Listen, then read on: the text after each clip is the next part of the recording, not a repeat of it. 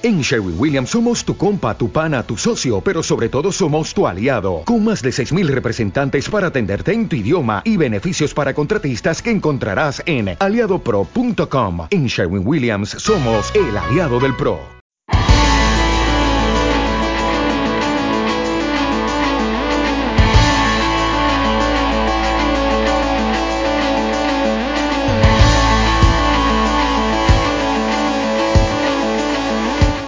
Iniciativas solidarias estamos viendo muchas en estos tiempos de pandemia y confinamiento. Por ejemplo, el Bayern, el Bayern de Múnich anunciaba que ayudará con 20.000 euros a cada club aficionado de la región de Baviera. A esta ayuda es necesario añadir todas las iniciativas de los clubes españoles, como por ejemplo la de Ángel Torres, que fue una de las primeras en el Getafe, que anunció en la primera semana de mayo que todos sus abonados de esta temporada disfrutarían del carné gratis para la próxima temporada. Otros clubes han optado, es la medida más eh, más popular han optado por devolver una parte del abono de la presente temporada, como por ejemplo la Real Sociedad, el Valladolid o el recién ascendido, el, el Granada. Hay clubes que no se han pronunciado aún, puesto que la medida a tomar depende de la categoría que dispute la temporada que viene, como es el caso del Celta. No obstante, gestos solidarios al margen, quizá es pronto para aventurarse con los abonos de la temporada que viene, puesto que ni yo, ni vosotros, ni seguramente nadie sepa en qué condiciones va a funcionar la asistencia del público a los estadios en las próximas temporadas, pese a que Irene Lozano asegure que el gobierno ha situado al deporte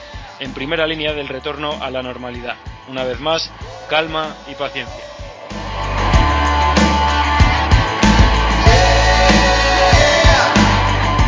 Buenas a todos y bienvenidos a este ya quinto capítulo de A la Red. Soy Adrián Fuente y un día más están conmigo Santiago Mora desde La Gomera. ¿Qué tal, Santi? ¿Cómo estamos, Adri? Y Jaime Trujillo desde Madrid, desde la capital. Muy buenas, Trujo. Muy buenas, Adrián. ¿Qué pasa? ¿Cómo estamos? Pues en el menú de hoy tenemos la emoción de la despedida de Aduriz en un San Mamés vacío, el grueso de lesiones que se está dando la vuelta al fútbol, la jornada de la Bundesliga para este fin de semana, Valencia como posible sede de la conclusión de la CB, la fecha de retorno de la NBA, ciclismo, las secciones un día más de Santi Trujo y alguna cosita más. ¡Comenzamos!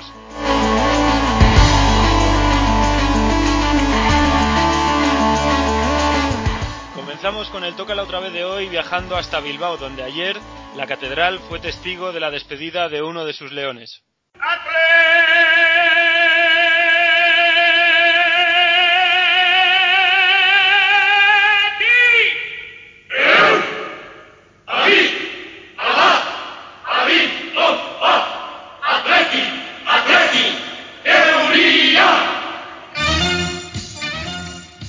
Es imposible imaginarse estar sentado en San Mamés eh, haciendo una rueda de prensa en la situación además en la que, que nos ha tocado.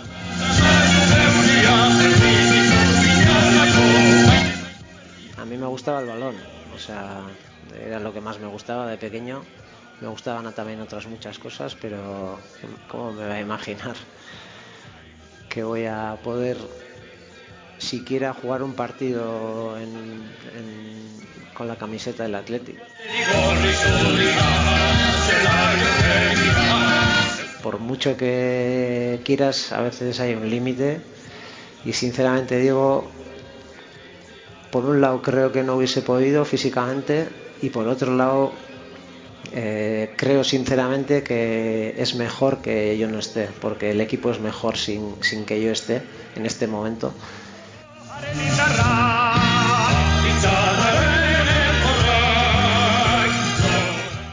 Yo no sé si me he cuidado tanto, ¿eh? Sí, me he cuidado, evidentemente, pero más que, que también cuidarme, eh, sinceramente me lo he pasado bien.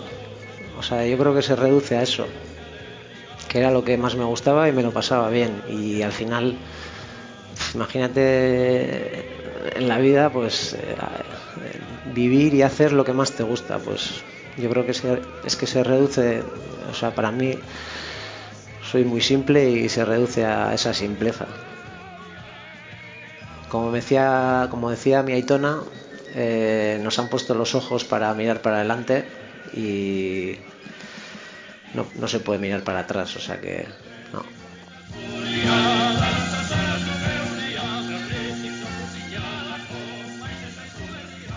Se despide Aritz Aduri Zubeldia. El obrero del gol Donostiarra dijo adiós ayer al balón a sus 39 años y con 221 goles a sus espaldas. De ellos, 172 en sus 12 temporadas en el equipo de sus amores, el Athletic Club.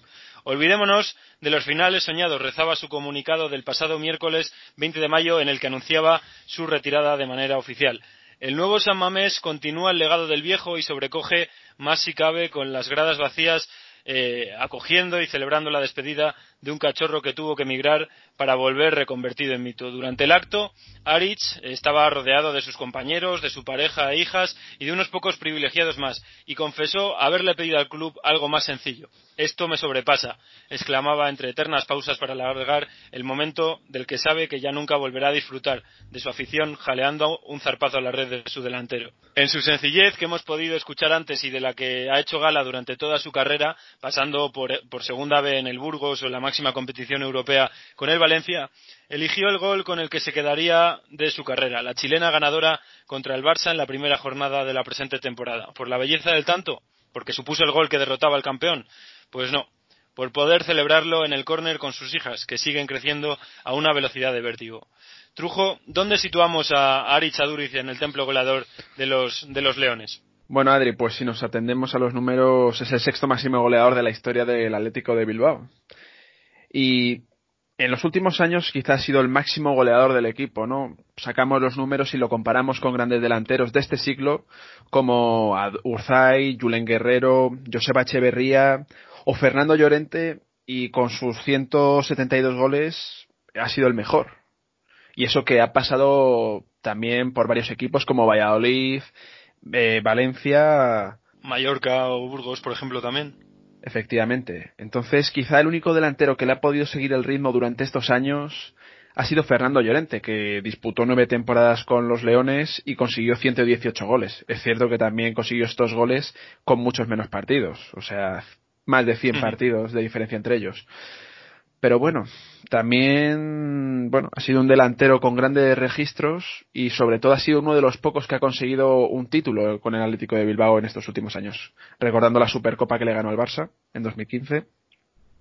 También bueno, un caso, un, dato es que es un poco el Benjamin Button, ¿no? Porque es un, es un delantero que ha marcado más goles a partir de los 30 años que antes de, de los 30 años. Claro, efectivamente. Y esto, por ejemplo, le ha propiciado una situación bastante rara en el caso de la selección española. De todos estos delanteros, Urzay, Guerrero, Echeverría, Duriz, incluso Fernando Llorente, es el que menos internacionalidades ha tenido, y además casi con diferencia, ¿no? Entonces es un dato. Cuanto más mayor ha sido, hay que recordar que es el máximo goleador, bueno, el goleador con más edad español, superado los 35 años, y es, ha sido un problema, un hándicap en sus temporadas con la selección española. Por mencionar un relevo, eh, probablemente Iñaki Williams sea la única persona que se le acerque a unos números y que todavía tenga trayectoria por delante para poder igualarle. Williams lleva 238 partidos y 59 goles, así que puede ser la persona que tome el testigo de Aritz Aduriz un Iñaki Williams que si bien ahora está manteniendo unas buenas cifras goleadoras, recordemos sus, sus primeros años, le costaba mucho encontrar, encontrar el gol. Probablemente como le ha pasado a Duriz, ¿no? Que quizá ha empezado a marcar más goles cuanto más madurez tiene. Por otra parte, Santi, Aduriz, ¿qué ha supuesto para una figura como Aduriz para el club y para la, ciudad? Pues la verdad es que a Aritz Aduriz le han llovido los elogios, las cosas como son. El primer mensaje de agradecimiento y de despedida fue del presidente de Atleti, Aitor Elisei, que decía, te esperamos Arizaduri, aunque tu cadera se apoye en muletas, tu corazón es de un león. Habrá un hueco de honor en la prueba de la gabarra para que nos acompañes con los brazos abiertos al viento. Un mensaje muy emotivo del presidente. También John Ram, el afamado golfista, quien se hizo eco de la retirada del ariete de Guipúzcoa. Ha sido un honor verte marcar goles en la catedral y como sale es que ricasco por todas las alegrías. Sergio Ramos, por su parte, también se despidió comentando que fue de sus rivales más respetados en la batalla. Y por último, y para mí el más curioso, es el del Augsburgo, el club alemán, que decía, nos quitamos el sombrero ante un gran jugador y un gran equipo contra el que se nos permitió jugar en nuestro primer partido europeo, incluso aunque marcó cuatro veces contra nosotros. Gracias, señora Duri, y todo lo mejor en el futuro. Un, una Duriz que se despidió ayer, la imagen era, era sobrecogedora saliendo al césped de San Mamés eh, con un pasillo formado por sus compañeros, un San Mamés vacío, en silencio, y, con una imagen para, para, el recuerdo que seguro que, que Aduris la guardará con muchísimo cariño, pese a, como decíamos antes, que le, que le sobrecogiera esa, ese, esa escenografía. Vamos ahora a cambiar de tema, y es que eh, el fin de semana pasado, como, como bien sabéis, eh, regresó la competición a la Bundesliga tras la, la suspensión por la pandemia.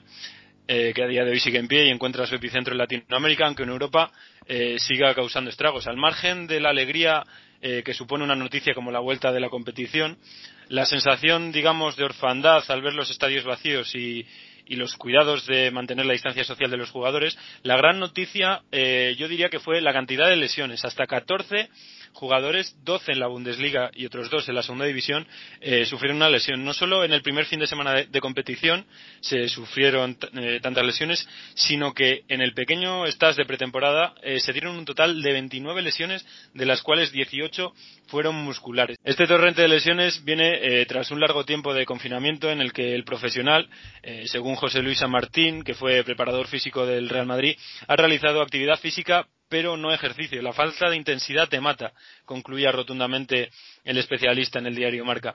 A esta plaga de lesiones en Alemania se une, entre otras, eh, en el fútbol español, la de Sergio Álvarez, portero del Celta, que recordamos finaliza contrato este 30 de junio, y es que el Meta sufrió una grave lesión en la que se fracturó los dos meniscos de su rodilla derecha, además de una lesión parcial en el ligamento cruzado anterior, lo que le supondrá, parece, una baja de entre dos y cuatro meses. Bien es cierto que esta lesión, como decíamos, no, no vaya a comprometer su renovación, pero el debate de hoy no es ese. El debate es cómo ha cambiado el estado y la forma física de los jugadores sin, digamos, la supervisión eh, cara a cara y, con, en, el mismo, la misma ubicación del, del staff. Bueno, a ver, la lesión de los futbolistas va a ser una tónica habitual, yo creo.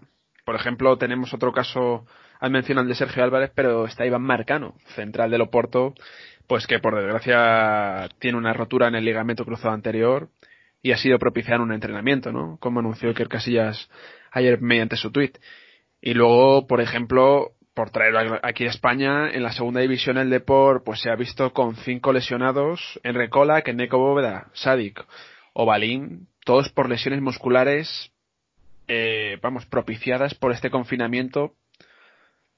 Entonces, se antoja una situación un poco complicada para los equipos. Y no solo en segunda división, ¿eh? que aquí en primera también se han dado casos en los grandes clubes, Madrid, Barça, por no mencionarlos porque ya están muy trillados, pero no sé, hay, da que pensar esta situación, ¿no? Yo te diría, Trujo, que pensaras que qué pasaría si en el Real Madrid, por ejemplo, se lesionara Benzema. Es que piensen que en el, la Bundesliga, por ejemplo, el Borussia Dortmund, que pese a que haya ganado 4-0, si no me equivoco, pues es que se van a perder para la siguiente jornada Torgen Hazard y, Reina, el extremo izquierdo. Ya van parte con un handicap. Eh, el Mönchengladbach pierde al hijo del Liam Turam. No sé, y también el Salque 04 pierde a uno de sus centrales, Jean-Claire Todibo. Entonces, claro, pero pese a los expertos en medicina deportiva, que ya asumían que los porcentajes de lesiones se iban a multiplicar, los clubes y la Bundesliga en, en concreto quisieron primar la necesidad económica para acabar la temporada. Tengo varias preguntas para ustedes como para el público. Eh, ¿Tienen realmente ritmo de competición? ¿Habría que esperar algunas semanas más para que los jugadores se adapten? ¿Es rentable una Bundesliga con 12 lesionados por jornada? Yo creo que, es, fue precipitada la, la vuelta al fútbol y conforme vayan avanzando las jornadas se irá reduciendo este número de, lesiones porque ya habrá mayor entrenamiento. Pero no sé si convienes conmigo, Trujo, el, se partía de un escalón inferior a cuando se viene de, toda, la, de toda la pretemporada en verano.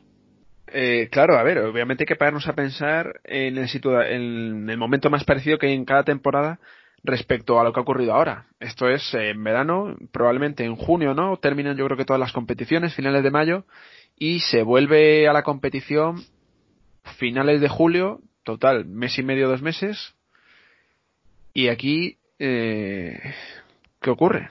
Hemos tenido dos meses sin entrenamientos en conjunto y cada uno desde su casa. Bueno, y si sacamos conclusiones, el futbolista cuando vuelve de sus vacaciones se va a los stats a competir contra equipos sin nada en juego para coger un poco el tono físico. Aquí ya se les va a exigir el máximo rendimiento desde el primer momento. Y sin apenas concentraciones. O sea, son apenas concentraciones de 15 días. O poco así lo que se está viendo. Entonces, el, la raíz del problema, las lesiones, van a ser mucho más habituales. También te quiero decir una cosa, y es que 12 mm, lesionados en cada jornada los podemos sacar. Porque bueno, todos sacaron un pinchazo tal, pero el problema va a ser la gravedad. Claro, y también, por ejemplo, eh, no es la misma situación que cuando se da el parón en verano, cuando acaban las competiciones en verano, porque mm, esto es totalmente diferente. Quiero decir, el deportista, el futbolista, puede haber estado entrenando y ejercitándose en casa, por, por, muy grande que sea la casa que tenga, pero no sale a pasear o, a andar o, o, por ejemplo, en el parón navideño están yendo a reuniones familiares, etcétera, sino que pasas de hacer ejercicio a estar parado. Entonces, ahora pasas directamente a la competición. Las articulaciones tienen que estar mucho más resentidas y, la masa muscular eh, también mucho más resentida. No, bueno, ¿Y cuánto tiempo han tenido para readaptarse al ritmo de competición? Por, ejemplo, en, España todavía no están entrenando en grupos eh, mayores de, 10. Entonces, ¿en qué momento se va a poder ensayar un, un mini partidillo? con más de cinco por equipo. No, no, claro, ya es eso. Pero ya también, o sea, creo que uno de los defectos viene ya desde sus propias casas. Obviamente, la supervisión no es la misma que tú puedas entrar en tu casa con un entrenador personal, como han hecho muchos deportistas, que a través, sinceramente, de un teléfono móvil con una cámara que yo puedo observar y apreciar que lo haces bien, pero sinceramente creo que no es una perspectiva adecuada para evaluar el rendimiento del futbolista. Y esto es como el que entrena en casa y luego está lesionado, que nos ha pasado a muchos durante esta cuarentena. Pero bueno, no sé, va a ser una tónica habitual, ya te digo, tanto en segunda como en primera de cada liga, muchas lesiones está viendo. Y va a haber equipos muy afectados. Yo sí que creo que, por ejemplo, en la Bundesliga, esta jornada aún veremos Mm, previsiblemente alguna que otra lesión, pero conforme lo que decía antes vayan avanzando las jornadas, yo intuyo que, disminuirá porque ya estarán mm, retornando a marchas forzadas, pero retornando a ese ritmo de competición.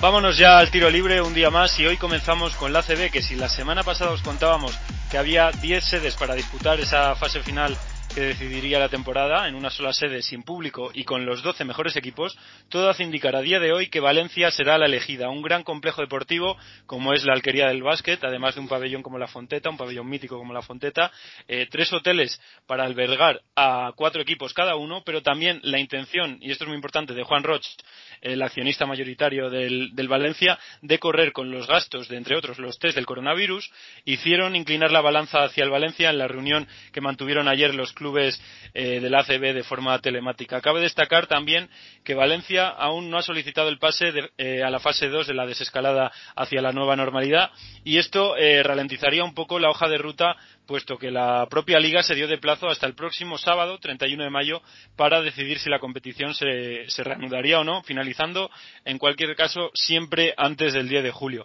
¿Cómo se verá condicionada esta, la decisión sobre las sedes si Valencia sigue con la prudencia que está mostrando a la hora de, avanzar en el progreso de desescalada? A ver, cuando se ponga esto en marcha, estoy seguro de que ya habrá pasado varias fases de la desescalada en Valencia, ¿no? Y además, bueno, la sede de Valencia yo creo que es una de las que más peso tiene. Mm, hombre, quitando quizá un poco Madrid y Barcelona. Pero claro, cuenta, joder, yo que sé, con infraestructuras de máximo nivel, alberga eventos continuamente, ya no solo deportivos, sino porque el Valencia ha competido tanto en Liga, Copa y Euroliga en los últimos años, o en competiciones como la Segunda División o la Champions League, pero vamos, que yo creo que Valencia es la más importante junto con Andorra, que también gana enteros por ser, bueno, aunque está fuera de España, pero ser parte importante. Pero vamos, ya si viene apadrinado de la mano de Juan Roch, es un un buen buque para llevar allá todos los equipos. No sé qué piensas, Santi. Entonces Juan Roche ha sido una, auténtica barbaridad. Al final, gracias a eso consigues que toda la ACB te vea con un gran apoyo. Entonces, si fue una estrategia realmente para llevarse la Copa, pero rijo, la ACB a, a Valencia, pues tiene, tiene todos los enteros para llevársela, la verdad.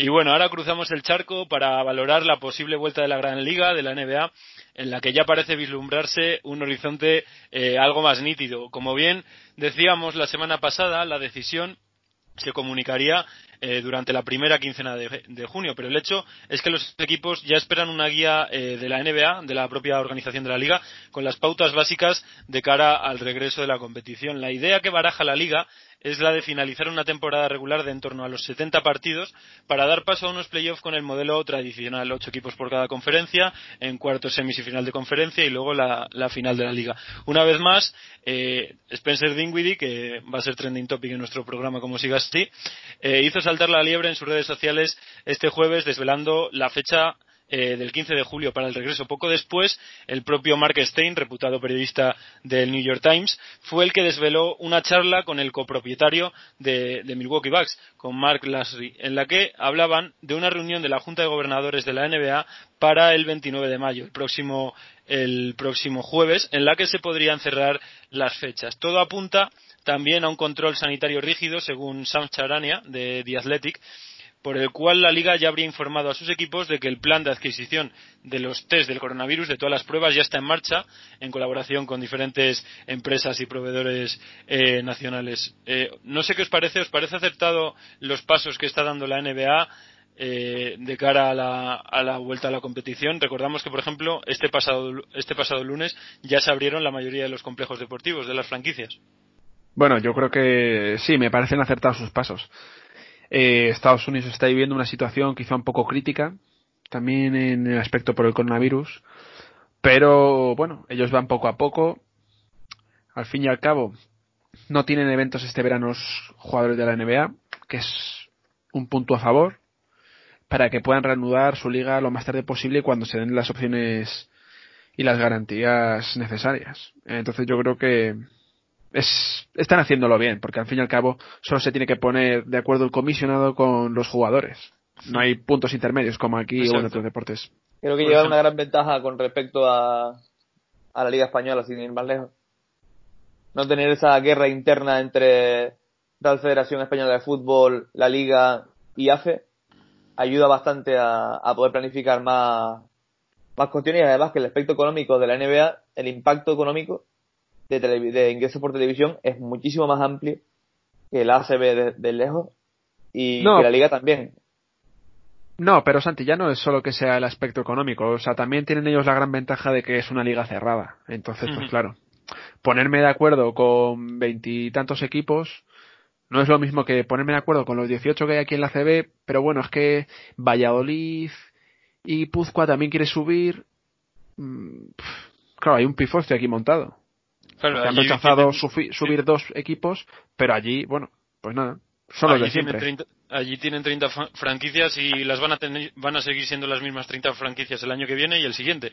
El debate es mucho, es mucho más sencillo. Bueno, una NBA que parece que vuelve. Bueno, abrimos ahora el libro de las despedidas, porque ayer falleció la leyenda de los banquillos de la NBA, una de las leyendas, Jerry Sloan, a los 78 años. Como jugador fue el primer Bull con el dorsal retirado, su número 4, dos veces All-Star y hasta seis presencias en el mejor quinteto defensivo del año. No obstante, su figura pasó al Olimpo vestido de traje y de corbata. Durante sus menos de tres temporadas al frente de los Bulls y sus 23 dirigiendo a Utah Jazz, consiguió situarse en el cuarto puesto al frente de los entrenadores con más victorias, con 1.221, solo por detrás de Don Nelson, Wilkins y Greg Popovich, que le superó hace relativamente poco. Otro de sus grandes logros fue el de clasificar a Utah en 19 ocasiones para los playoffs, 15 de ellas de manera consecutiva. Solo le apartó de la gloria un tal Michael Jordan y compañía en las finales del 97 y del 98.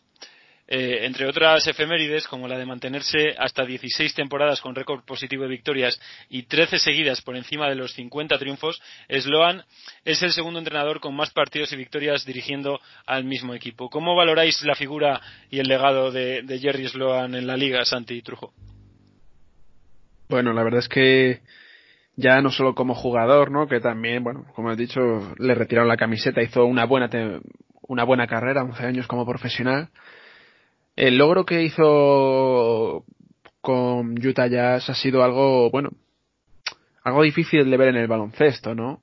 O sea, quizá, bueno, 23 años al frente de un equipo es algo extremadamente raro.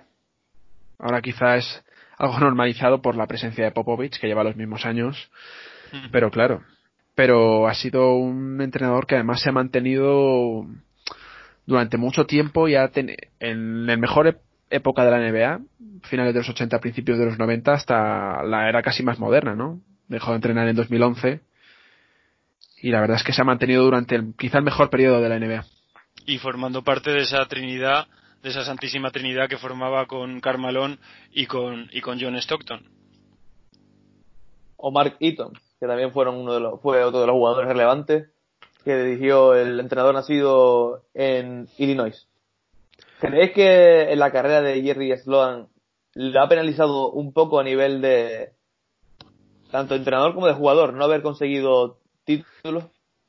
No, yo creo que no, porque eh, Trujo no sé si piensas lo mismo. Eh, también siempre le persiguió esa fama de, tío duro, de, entrenador férreo, y, al final lo que cuenta evidentemente también son los anillos, pero datos como, como las 16 temporadas con récord positivo o las 13 seguidas por encima de los 50 triunfos, solo lo han tenido 10 entrenadores en la historia. Entonces, este legado yo creo que es, que es el que vale. Claro, a ver, o sea, yo creo que al final es el legado de la NBA lo que deja él. O sea, por ejemplo, yo que sé, Don Nelson estuvo entrenando 31 temporadas y el pobre no consiguió ningún título, ¿no? O sea, es como en todo, siempre va a haber grandes jugadores que no ganaron nunca. Y por eso no dejamos de recordar a Stockton y Malone, ¿no? Que no consiguieron su preciado anillo con Utah. Y, también yo sitúo a Jerry Sloan como una figura que, si bien también hizo grande a Utah Jazz, eso es innegable, sobre todo aupó la liga, lo, como decía Trujo antes, en, en, esa década, sobre todo mm, de los, de los 90 y, eso me parece también muy, muy a tener en cuenta. Es que recordemos que, su apodo, aparte de la araña, era el, el bull original. Hmm. estamos hablando de una persona que fue la cabeza visible de los Bulls desde su fundación hasta los años 70. Es que los Bulls, eh, para, para muestra un botón, los Bulls tienen tres dorsales, tres dorsales eh, retirados, Pippen, Jordan y él, además de Phil Jackson y, y Jerry Krause. No, no, claro, o sea, deja una muestra de su importancia. O sea, al fin y al cabo, joder, eh, macho, es que si lleva ese, eso por bandera, es acojonante. O sea, es muy difícil, porque no lo sé, pero me gustaría saber cuántos entrenadores tienen retirada tanto su camiseta como entrenador, porque los Utahs tienen retirado su número con el total de victorias, tanto como de jugador. Una figura sin duda que que fue que marcó a, muchos durante su infancia y durante su madurez, tanto jugadores como, aficionados.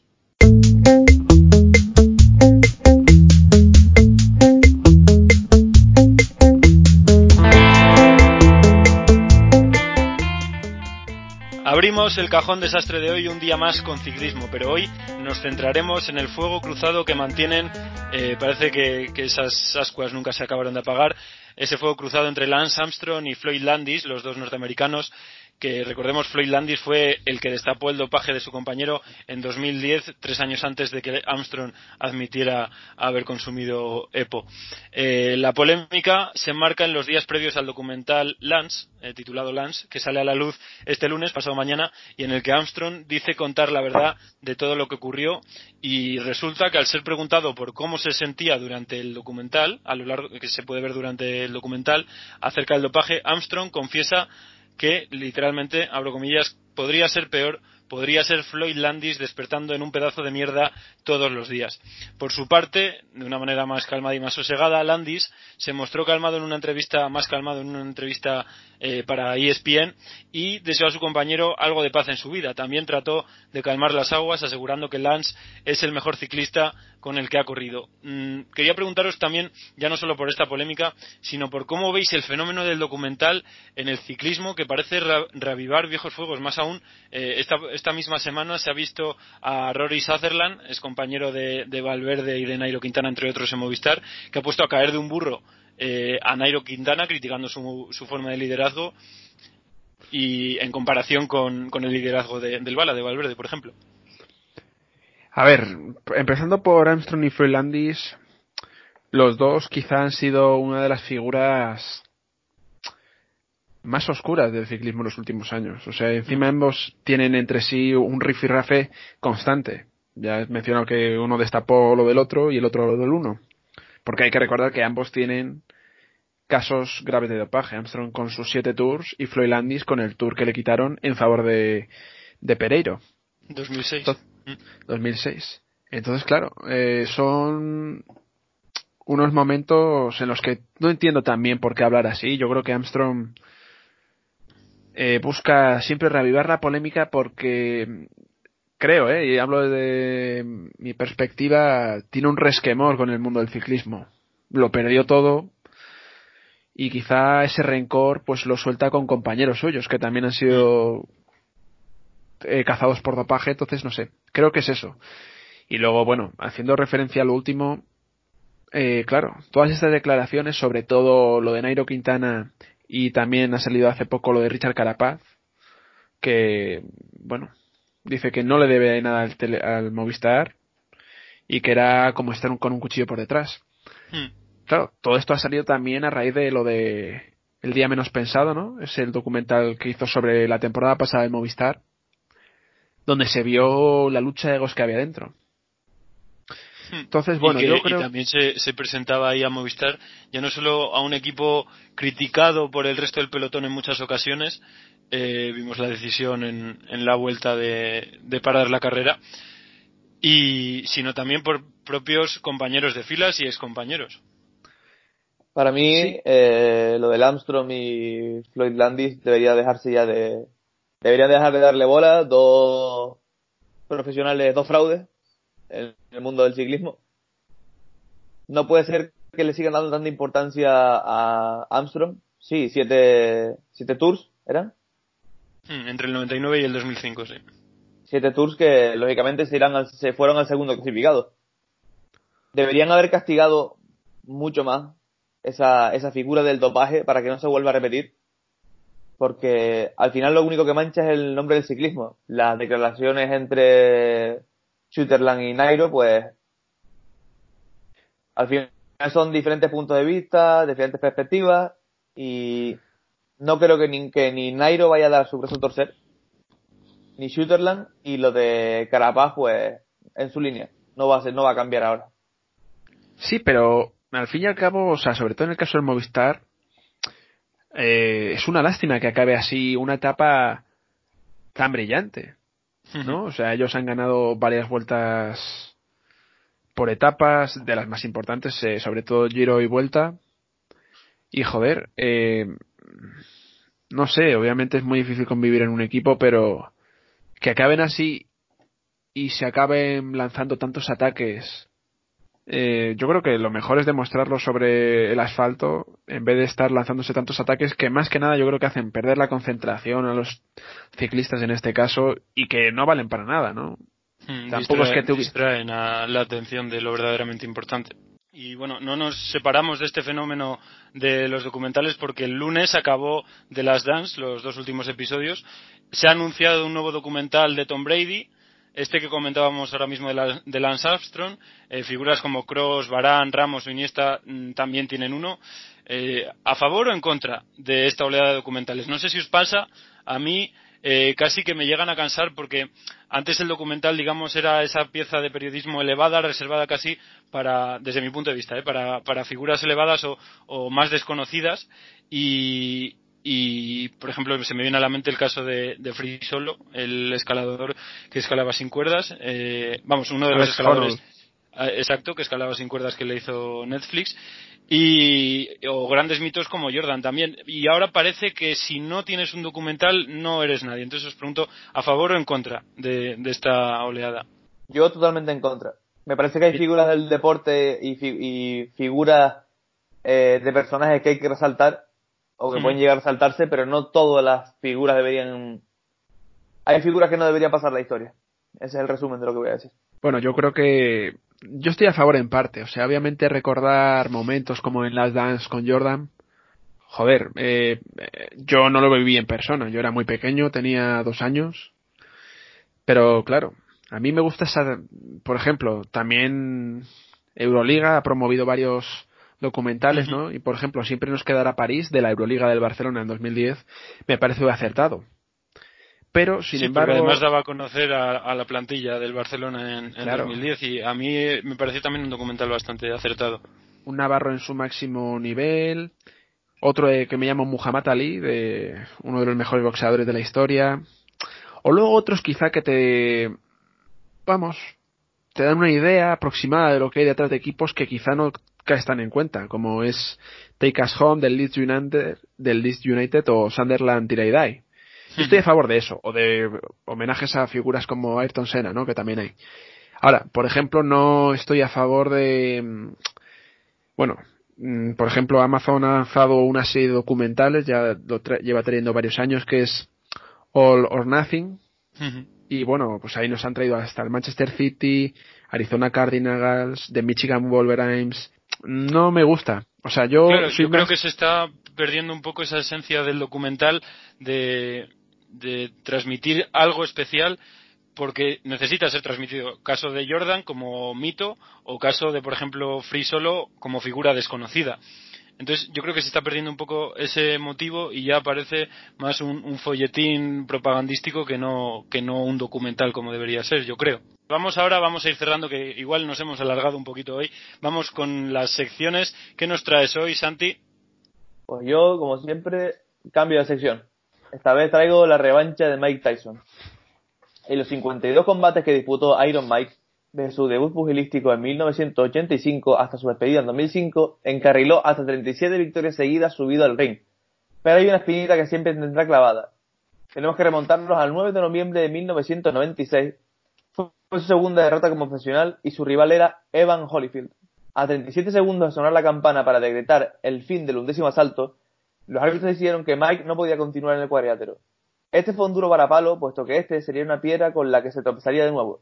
Ya en 1997, y con el título de WBA en juego, Mike realizó una acción antirreglamentaria, conocida como el mordisco de 1997, donde Mike fue descalificado por arrancarte parte del lóbulo de la oreja derecha de Holyfield.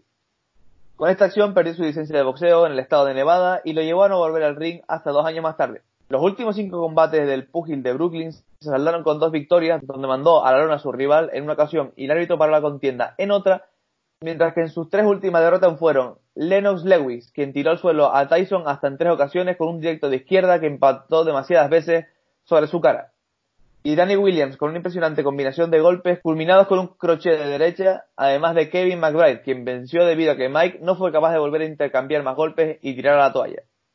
Ahora, en 2020, Mike Tyson y Evan Holyfield plantean otra pelea, pero esta vez los beneficios irán para fines benéficos. Faltan muchos flecos por cerrar para la preparación física que los pugiles muestran por redes sociales.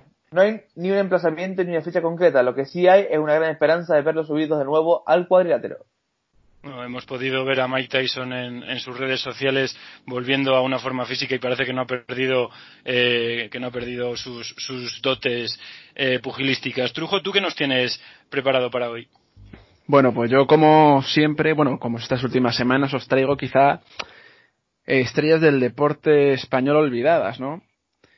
En este caso, bueno, creo que todos sabemos que los Juegos Olímpicos pueden ser los grandes acontecimientos para el mundo del deporte y además conseguir una medalla se ha convertido sinónimo de éxito para cualquiera que se la lleve a su casa.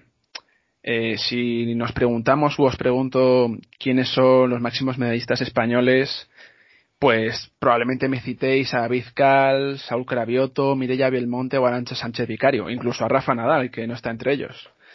Pero bueno, todos ellos tienen un denominador común y es que son más o menos modernos, ¿no? De 20 años para acá. Pero antes de que ellos llegasen ya hubo una persona que estaba ganando medallas mucho, mucho antes incluso de que algunos naciesen.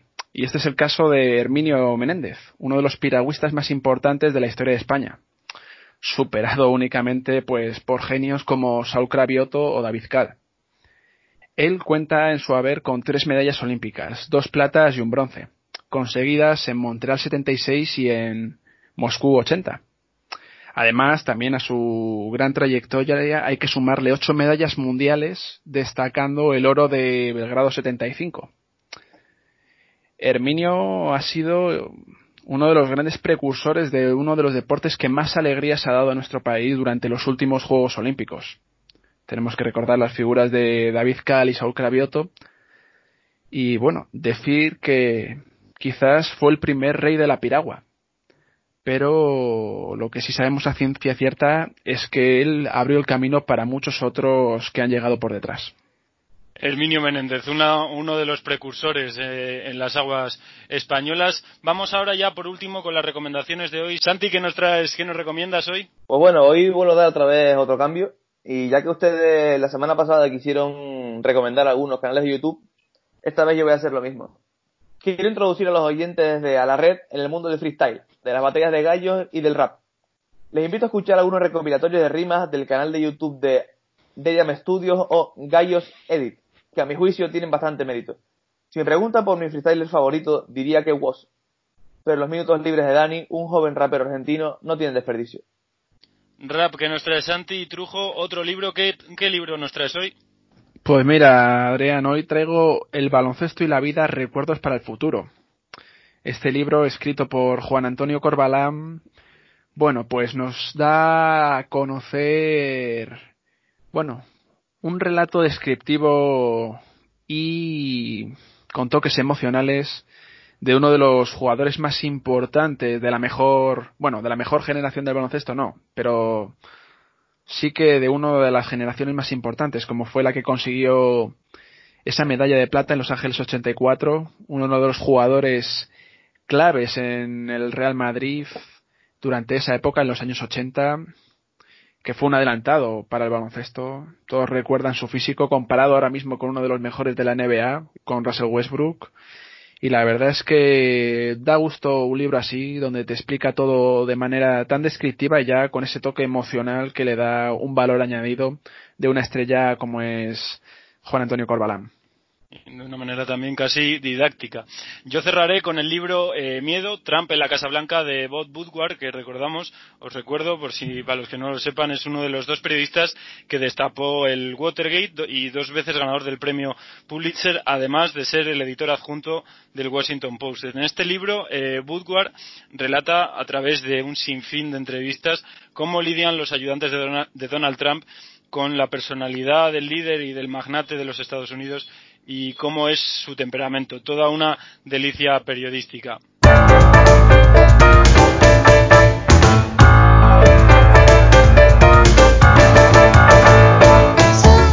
Nos despedimos ya hasta la semana que viene tras este quinto episodio de A la Red que ha dado mucho de sí. Santi Trujo, muchísimas gracias y nos vemos, nos escuchamos la semana que viene. Muchas gracias Adri, a ti, hasta luego. Adiós Adrián, hasta la semana que viene. Y a vosotros oyentes os recordamos que nos podéis escuchar a través de eh, nuestro canal de iBox y desde la semana pasada desde Spotify, que ya estamos en Spotify. Un saludo y feliz semana.